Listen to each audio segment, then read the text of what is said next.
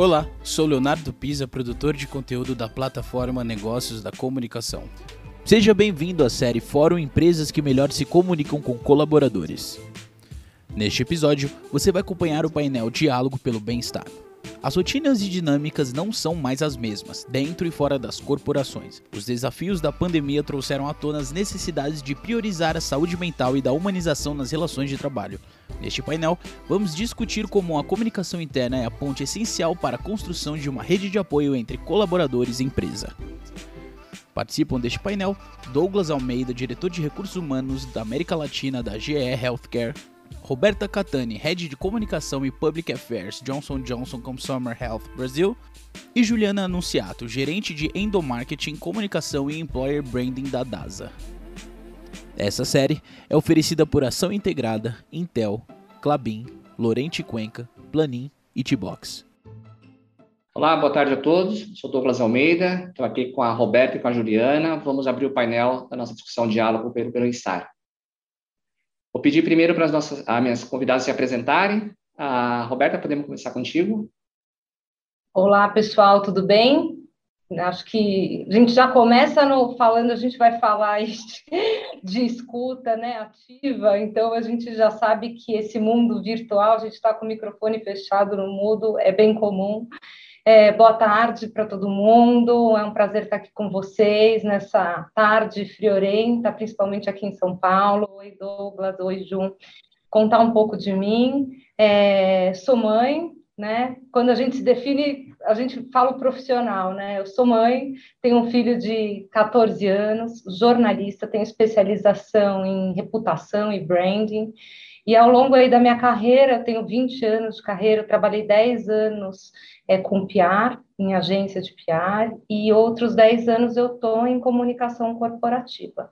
Eu estou na Johnson, né, hoje, desde 2014, atualmente eu lidero toda a comunicação e relações públicas para o Brasil, tenho uma estrutura que é de comunicação interna, que é um pouco do que a gente vai falar hoje, Brand PR, comunicação corporativa e public affairs.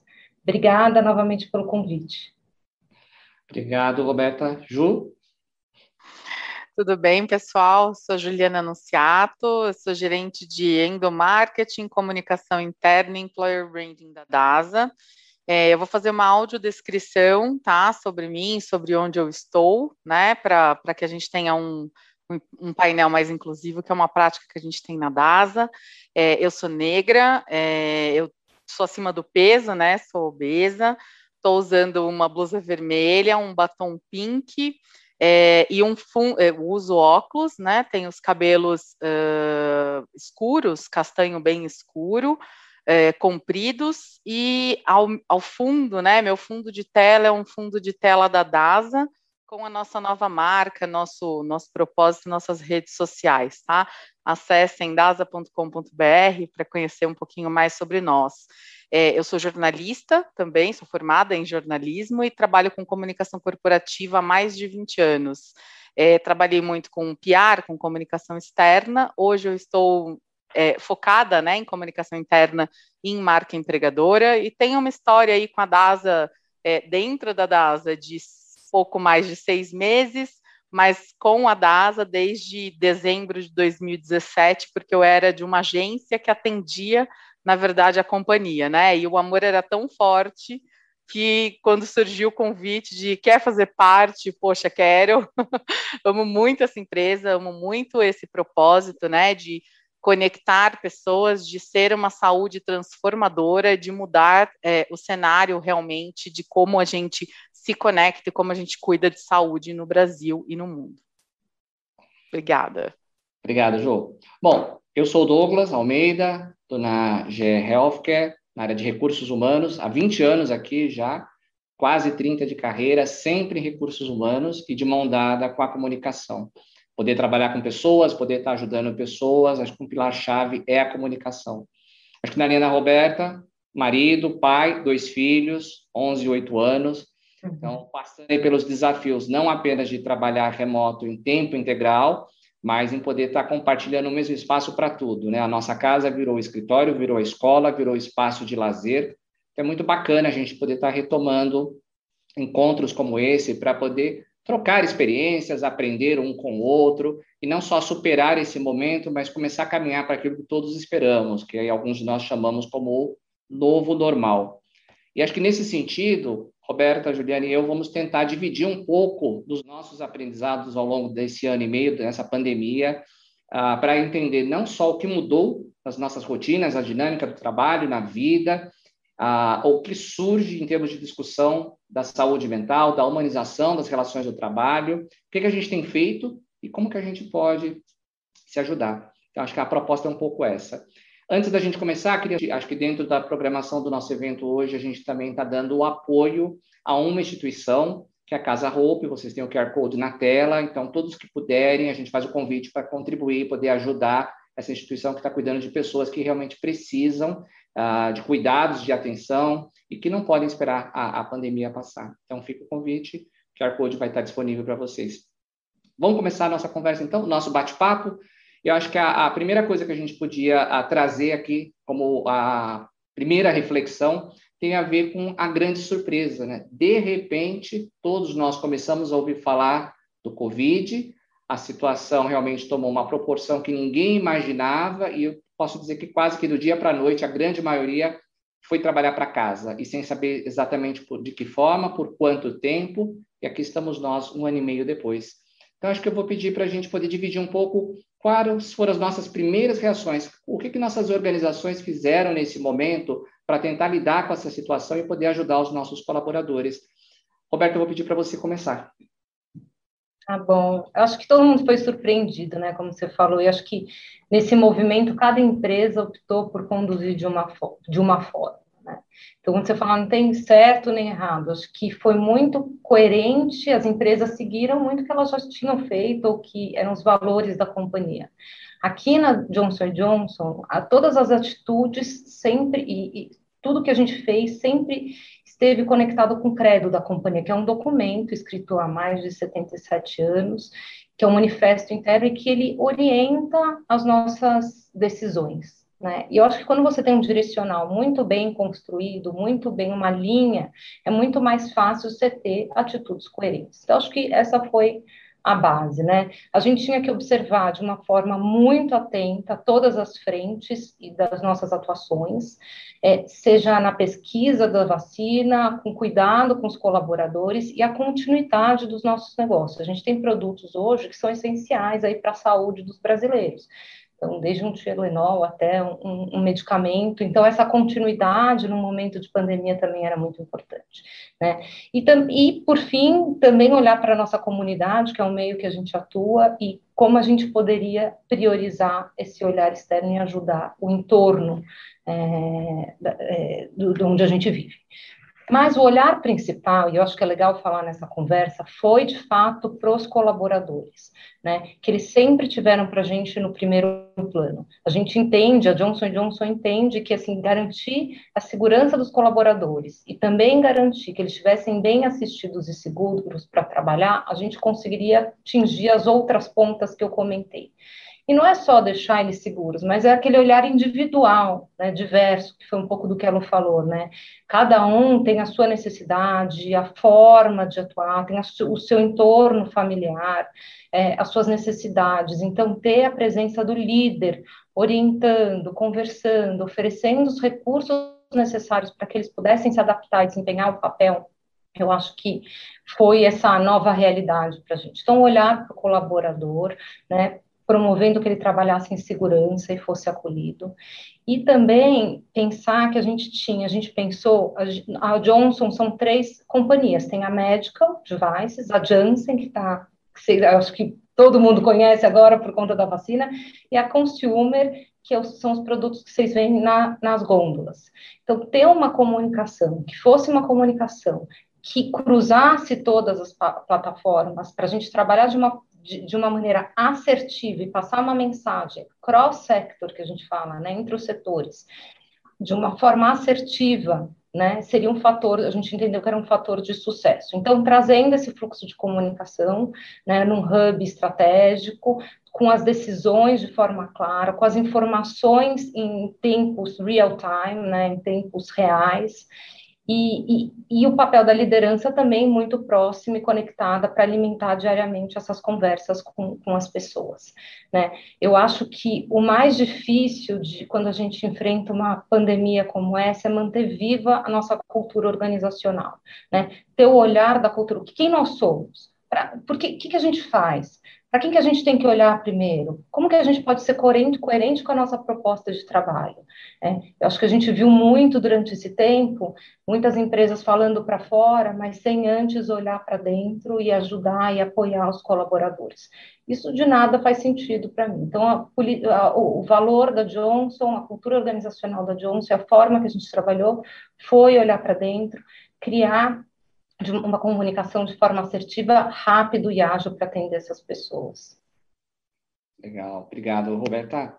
Juliana, é, a gente está aí, além de todo esse cenário extremamente desafiado que é comum a qualquer empresa, né, independentemente do setor, é, a gente tem um cenário muito particular na DASA, tá?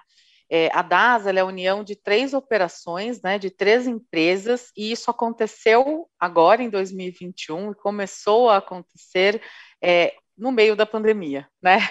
Então a gente tem um desafio adicional de, ao passo que eu precisava descobrir uh, novos diagnósticos para identificar a pandemia, eu precisava informar esse colaborador, precisava treinar esse colaborador, precisava é, mantê-lo motivado para continuar na linha de frente, né, entendendo seu papel e sua contribuição com a sociedade e prepará-lo para fazer isso de forma segura.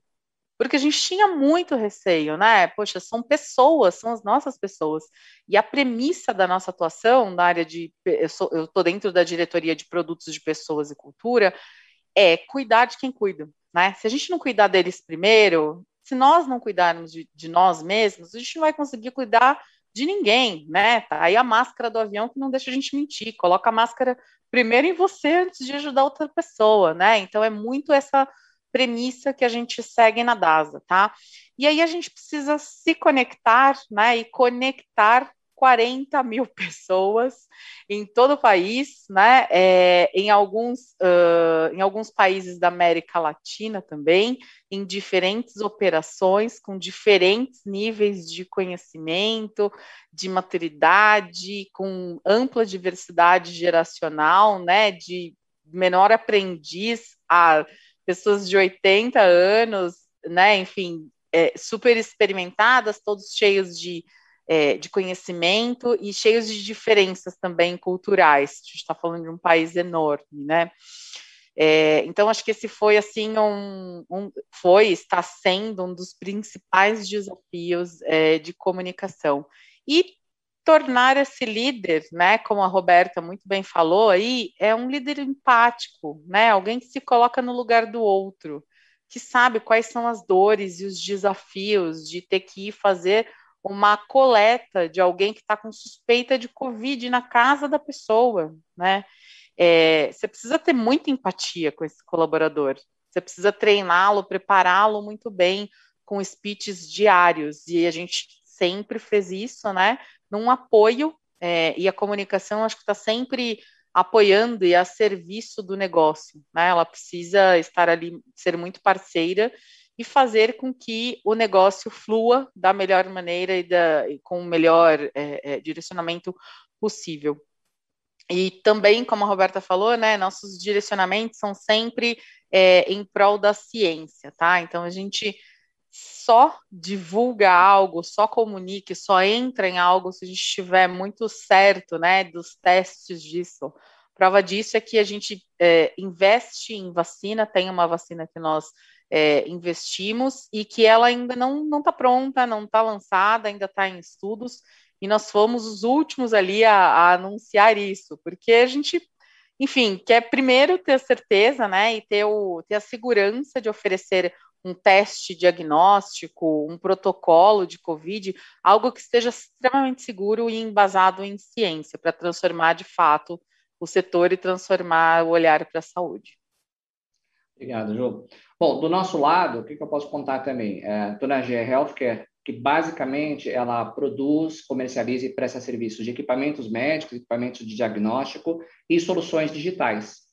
E o nosso dia a dia é estar tá muito próximo da saúde de uma forma geral. A gente está dentro de hospitais, clínicas, laboratórios, e do nada a pandemia aparece de uma forma avassaladora.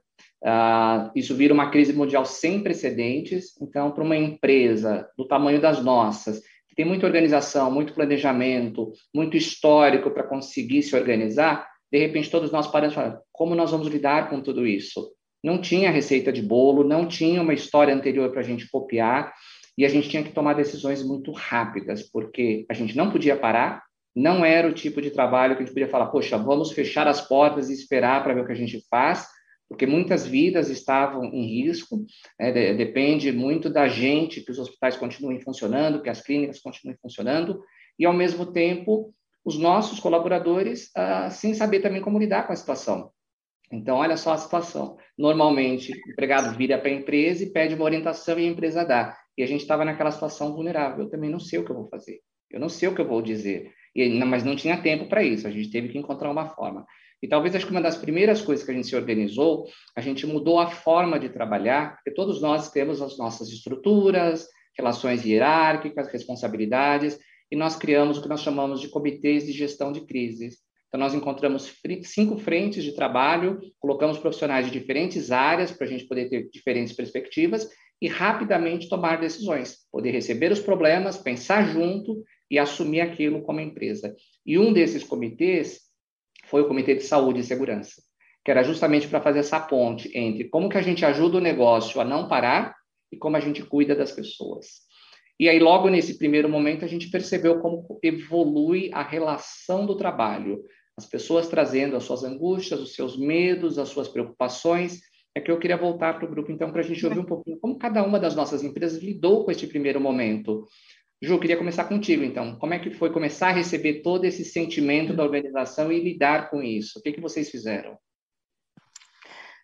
Pois é, é Douglas, é, a gente já estava é, por, é, por sorte, né, o que a gente chama de sincronicidade, é, muito bem estruturado com relação ao pilar emocional, tá? Que acho que é um dos mais importantes, né, hoje em dia. É, e as empresas pensam bastante hoje, né, e buscam bastante os benefícios é, tangíveis e especialmente o plano de saúde, né, sem pensar no cuidado integral daquele colaborador, sem tratar aquele colaborador como uma vida, sem entender de que forma ele vai utilizar aquele plano de saúde, se ele vai utilizar, fazendo com que ele cuide da saúde dele de fato e não use eventualmente, né? Então, a gente tem hoje, uh, dentro de. Nós temos um programa na DASA que se chama DASA Cuida, tá? Ele é o, o centro né, do nosso EVP e é para, de fato, né, traduzir nosso propósito de cuidado com pessoas, de cuidar de quem cuida, tá? É, dentro dele a gente tem a telepsicologia gratuita com, com uma parceria, né? É, e graças a, a, termos estruturado isso, acredito que graças a termos estruturado isso antes da pandemia, né, a gente conseguiu reduzir é, os quadros de depressão de 58% para 5% entre os participantes de telepsicologia. É fantástico, né, gente? É, é maravilhoso, assim, porque você precisa de um apoio psicológico, um apoio mental muito forte nesse momento. Enfrentar tudo isso, né? Assim, e acho que o well-being é o tema do momento dentro exato. dessa pandemia, né, João? Exato, exato, exatamente. É, mais de 7 mil consultas, né, teleconsultas, então oferecendo todo esse apoio, esse suporte e com toda a segurança, né? É, uma das coisas que a gente fez também, desde o início da pandemia, foi afastar os colaboradores que eram um grupo de risco, né? Que tinham comorbidades e eram um grupo de risco, segundo a OMS, para a Covid. É, e dar um conforto também psicológico para essas pessoas, né? Garantir o emprego dessas pessoas também. Então, a gente, em todo momento, né, a gente nunca deixou de complementar o pagamento mesmo utilizando a MP 936, né, uh, era uma, uma possibilidade, aí todo mundo deve lembrar da MP, uh, complementar o salário. E a gente fez isso. Eu acho que todos esses movimentos são formas de cuidar, né? De cuidar do outro, de oferecer um apoio e que é um apoio que é tangível, complementar o salário, né? Como é que você vai viver se se teu salário tem uma baixa ali?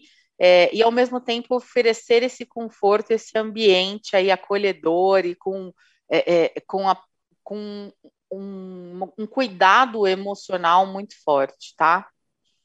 Acho que é um pouquinho do que eu tenho para contribuir, para deixar a Roberta falar e a gente vai se complementando. Pode ser, Rô? Não, acho que a gente está super em linha do que, do que, que a gente viveu. Assim, a Johnson, ela levou os colaboradores para casa, né? E a não ser os colaboradores à planta, que tinham serviços essenciais, acho que 80% dos colaboradores ficar, ficaram em casa.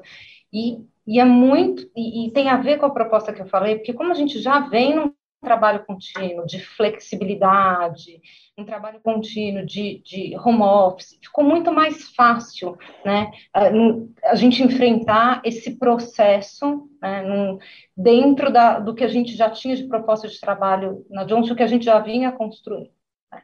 Criar, quando eu olho para para os colaboradores, como a gente a organização apoiou os colaboradores e esse momento, eu dividiria em três pontos. Um, criar essas conexões por meio dos nossos canais, criar experiência de uma forma preparada, coerente, frequente, abraçando conversas difíceis e com transparência. Isso tem que acontecer. A gente não pode contar uma história bonita para dentro e fora a gente está falando outra coisa, ou tá, fala de uma questão de fase da vacina e fora. Tá, essa coerência de dentro para fora do que a gente fala e trazendo as informações reais e muito relacionadas à segurança, a serviço que os colaboradores querem escutar, o que, que vai impactar no dia a dia deles. Não querem falar das marcas né, nesse momento. Né? Esse hub de conteúdo ajudou bastante a gente criar essas conexões para disseminar informações sobre segurança, cuidado, responsabilidade, trazer o senso de pertencimento. Um outro ponto que eu vejo é trazer ferramentas, que foi um pouco do que você falou. Então, como a empresa pode prover ferramentas para apoiar esse dia a dia do colaborador? Algumas a gente já tinha, inclusive, e eram, poucos, e eram pouco disseminadas.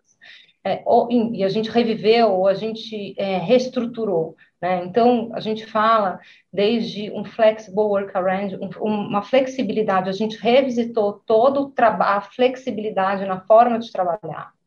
A gente trouxe exercícios online, a gente trouxe meditação online, a gente trouxe exercícios, fez diversos webinars para saúde mental, a gente instituiu sexta-feira sem reunião. É, a gente criou, a gente já tinha e, e, nunca teve tanto chamado, muito parecido com o que você viveu. A gente tinha um programa de assistência ao empregado que é o PAI, que está disponível 24 horas por dia, não só para o colaborador, mas também para os familiares do colaborador, se eles se sentirem estressados, preocupados, em depressão. Então, também é um apoio da companhia, que a companhia dá para o colaborador e para onde ele está atuando, né? Aquela estrutura familiar dele. Entre outras eh, iniciativas que nós fizemos de uma forma holística. Tem um outro, e o terceiro ponto que eu acho que é importante nesse momento, para a gente atender às necessidades reais dos colaboradores, é conseguir monitorar com pesquisas de sentimento todo mês. Porque o que era a, no ano passado não funciona mais, o que era no mês passado não funciona mais. No começo, as pessoas queriam algumas ferramentas para trabalhar. Hoje elas estão falando de, de saúde mental. Então a gente precisa ser rápido, monitorar, entender o que está acontecendo no momento e responder esse feedback de uma forma muito orgânica e, e, e ágil para conseguir atingir lá as necessidades e mover e, e, ajustar a nossa rota conforme o que as pessoas estão pedindo. Acho que essa comunicação interna viva também é, é importante para a gente conseguir exercitar o trabalho interno. Muito legal, Rô. Posso só complementar uma coisa, Douglas? Que é no nosso, me chamou a atenção, né? No seu caso, 80% aí dos colaboradores em home office, né? Por serem para funções administrativas. A gente também adotou o home office 100%, obrigatório, né, para os colaboradores administrativos, só que aqui de 40 mil, a gente tem um pouco mais de 7 mil pessoas só administrativo, então é diferente, né, porque é um setor de serviço, né, de saúde, É, só queria comentar isso, mas é, os desafios, gente, assim, né, para audiência, são sempre comuns, independentemente do, de, de como a empresa está, porque quando está no administrativo, você tem as questões de o, o, o office está invadindo demais home. Quando não está, você tem a uhum. questão de tá demais na operação, não consigo chegar com a comunicação, né? Então, todo mundo ali vivendo seus desafios e suas batalhas diárias. E Acho esse olhar individual. Um isso, não, né? e, não e, e, é isso. E o, o, olhar individual é importante. Você não pode ter uma comunicação interna quando você está numa grande empresa, ou até numa pequena empresa. É, ter olhar individual, entender as necessidades, fazer os check-ins né, com, com os times. Tem um papel do líder para o liderado importantíssimo, porque ele vai ter essa conversa próxima e vai entender. Né? Uhum. Se tem alguém no time que está precisando de uma ajuda, ou precisa se ausentar, ou precisa tirar uma licença, ou está passando uma questão em casa, as realidades são muito diferentes, né? Logística e, e, de estrutural no Brasil. Então, assim, o que é para você, tanto em alimentação, não é para o outro colega. Então, ter esse olhar né, individual e, e essa conversa do líder com liderado, acho que também é um outro ponto importante. Eu acho que você falou tudo, porque eu estava pensando aqui, as nossas experiências são muito próximas, né? As que vocês escreveram, os mesmos formatos de serviços, soluções, ah, de apoio. Talvez o, o, que eu destacaria aqui, que eu acho que a gente viveu e, e foi um bom aprendizado dentro da GE, primeiro foi a importância de poder estar próximo do gestor, do líder, ah, para poder realmente estar muito mais conectado com a sua equipe, sentir o conforto necessário para poder orientar. Porque também fizemos as comunicações amplas, a gente percebeu a ansiedade do time em saber mais, então tem muita informação disponível, mas acho que como empresa a gente consegue reunir todo esse dado e atualizar todo mundo, avanços da pandemia, avanços da vacina, coisas que são é, importantes, mas poder ter esse olhar diferenciado, como você fala, poder ter um momento que é da liderança, que está próxima de quem está no campo, de quem está no escritório, e poder realmente entender o que está se passando na cabeça de todos. E a gente viu ah, uma diferença grande quando a gente começou a segmentar os públicos e dar essa atenção que é mais diferenciada. Então, para quem era de escritório, foi para casa, não foi tão simples. A gente já tinha a cultura de trabalhar em casa, mas era uma escolha e era eventual. E agora todo mundo era obrigado a trabalhar em casa e as pessoas se viram despreparadas. Então, vem treinamento, vem ferramenta, vem apoio, veio tudo isso também. Mas para quem está no campo também, passa por uma outra situação, que precisa se sentir um pouco mais seguro e mais confortável. E como é que eu preparo o gestor ou a gestora desse time? Então, acho que esse cuidado com este público foi fundamental para nos ajudar a fazer o quê? A replicar a mensagem, a fazer com que todos se sentissem parte daquele mesmo contexto. A gente viu, e eu acho que isso cabe nessa conversa, muitas pessoas falando, ah, estamos todos aí na mesma tempestade. É verdade. Não. Mas quando fala que está no mesmo barco, aí não, porque cada um de nós tem um barco diferente. E é isso que a gente precisa começar a entender, né? O meu barco está melhor, o outro não está pronto, o outro não estava em condições de navegar e foi jogado na tempestade. Então a gente pode até usar essa analogia para conseguir ver o que, que, realmente é diferente na minha organização, o que, que a gente pode fazer e como que a comunicação ajuda, porque no final problemas todos nós temos e inúmeros processos, sistemas, pessoas, mas a comunicação ela sempre aparece como o topo da lista. Se a gente comunica melhor, se a gente encontra onde está a oportunidade de fazer algo um pouco diferente, você avança muito, você aproxima muito a empresa do colaborador. Então, muitas coisas acho que aconteceram na pandemia, a gente pode trocar muitas experiências práticas, uhum. mas acho que a comunicação tem sido o alicerce de toda essa experiência. É, e a gente nunca viu a comunicação tão forte, né?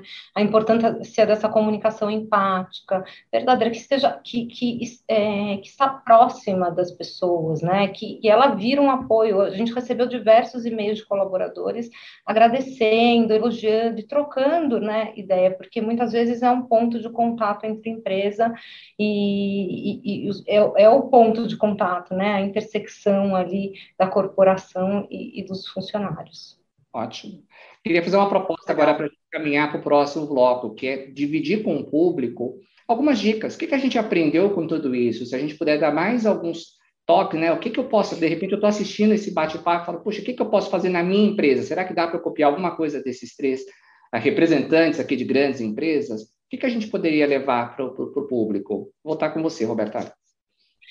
Acho que é, é, é, dentro do que eu falei, né? A minha dica é sempre olhar de dentro para fora e nunca de fora para dentro, né? Tomar esse cuidado de sempre respaldar é, os colaboradores antes de sair falando qualquer coisa para fora, em qualquer plataforma. Ter essa ótica da importância de cultivar a, a raiz organizacional, da cultura organizacional, é importantíssimo. Acho que nesse período a gente viu muita incoerência, é, e, e eu acho que tem que ter e essa base do discurso precisa ser construída a longo prazo né? Senão as coisas se perdem no caminho. Não adianta você sair doando mil coisas, mas dentro você não fez nada e você não interagiu, você não criou experiência com os colaboradores.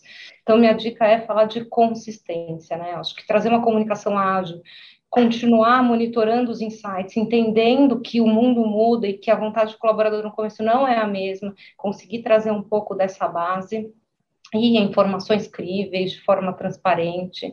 Acho que não deixe de manter conexões que, e construir coisas que vocês iniciaram agora. Né, continuar essa construção de questões que vocês montaram agora. Vocês criaram um, uma comunicação nova, vocês criaram pontos de contato, vocês ensinaram, educaram e treinaram as pessoas a trabalhar virtualmente. Não deixem de, de dar continuidade para as coisas que vocês iniciaram nessa pandemia. Legal, obrigado, Ju? Gente, acho que é, concordo super com a Rô, é, e eu acho que é, podem até achar que eu estou fazendo aí um discurso contrário, mas eu acho que a gente tem que fazer menos marketing, mais ação de verdade, tá? Olhar de verdade para os colaboradores, fazer de verdade o que mexe ponteiro, mexer no que está doendo mais. Então, está doendo mais salário, está doendo mais benefício, desinveste num lugar e investe nisso, né? Começa a olhar para as pessoas de fato de forma genuína, tá? Uma coisa que a gente tem feito também, é, e que a Rô comentou, é uma ferramenta também de monitoramento, de mensuração é, dessa satisfação do colaborador, né? Como é que está o clima?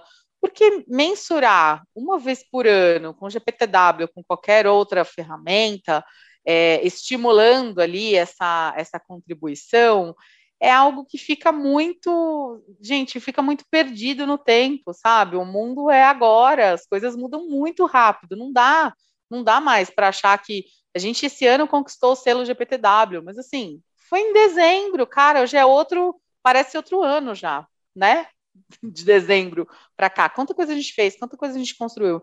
Então, a gente implementou na DASA um programa que se chama Pulso DASA, que semanalmente a gente manda 10 perguntas para todos os colaboradores por todas as plataformas e formas de contato. A gente estimula pelo WhatsApp, a gente coloca no Workplace, que é a nossa ferramenta de comunicação interna oficial, a gente dispara e-mail marketing, enfim, pelas plataformas que vocês quiserem para falar menos e ouvir mais e com o que você ouvir, tomar decisões concretas e fazer esses planos de ação entrarem é, de fato ali na operação e mudarem de fato o cenário das coisas. Então, assim, eu queria muito pedir para vocês, vamos tentar sempre falar menos, e aí eu estou falando de falar menos tudo, tudo, né? Fala menos para o colaborador, troca, assim, que a gente faz um exercício de enxugar palavras, de falar o menos possível para que a pessoa consiga ler aquela informação ou ouvir aquela informação, aquele conteúdo, entender e absorver. A gente está num mundo imerso em conteúdo e informação o tempo todo. A gente está participando desse... né, João? Exato. A gente está participando do evento aqui. Roberto, eu aposto que você não assistiu nenhuma outra palestra.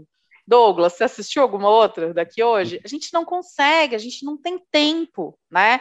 Então, se a gente não tem tempo, o outro também não tem. Então, vamos falar menos, Vamos ouvir mais, vamos ser mais assertivo e contribuir mais e ouvir o colaborador de verdade, porque é isso que vai mudar o jogo. Legal, Ju, bacana. Talvez uma última dica, só para somar, porque acho que a questão da escutativa é importante, tem que ser genuína, né? não pode ser só o checklist, mas também como que a gente traduz isso para uma melhor experiência no trabalho. talvez alguns dos nossos aprendizados tenham sido usar até as ferramentas digitais, que foram fundamentais para o trabalho remoto, para estimular mais o trabalho em equipe.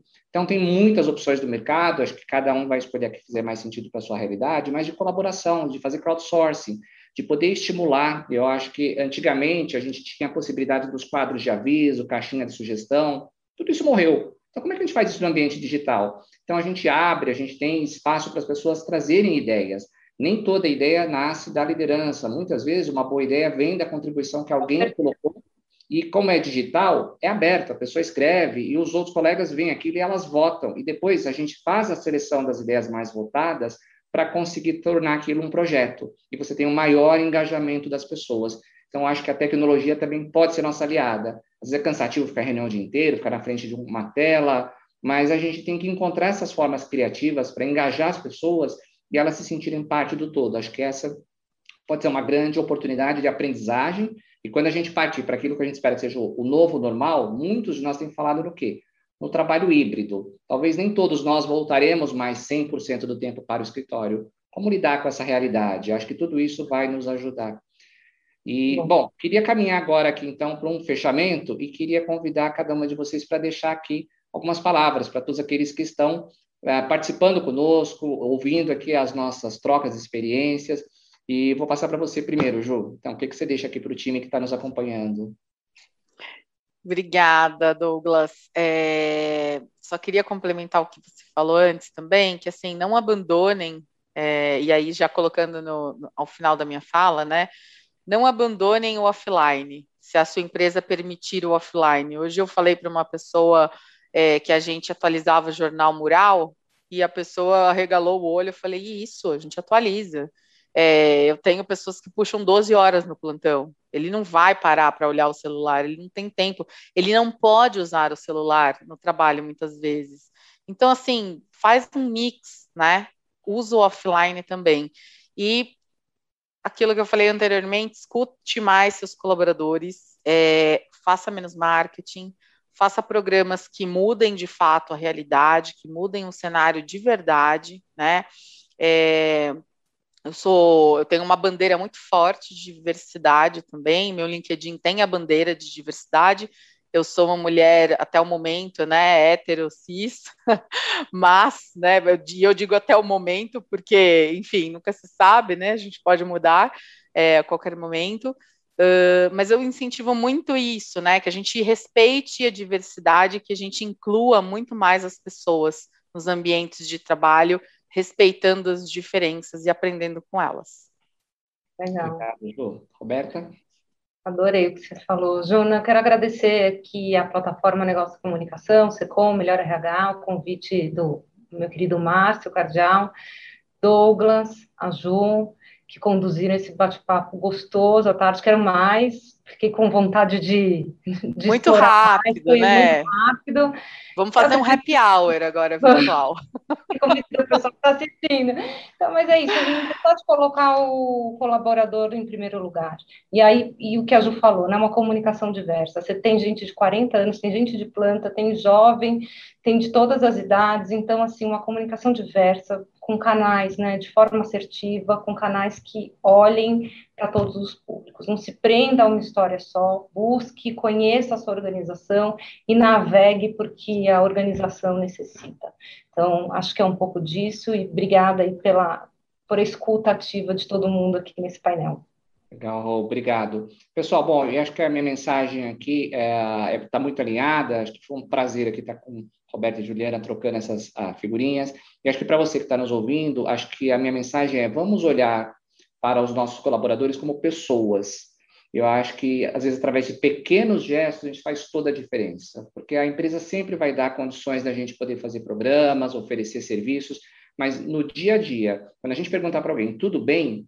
A gente quer escutar e, e, vamos ter esse tempo, deixar a pessoa falar. Está sendo muito importante esse espaço.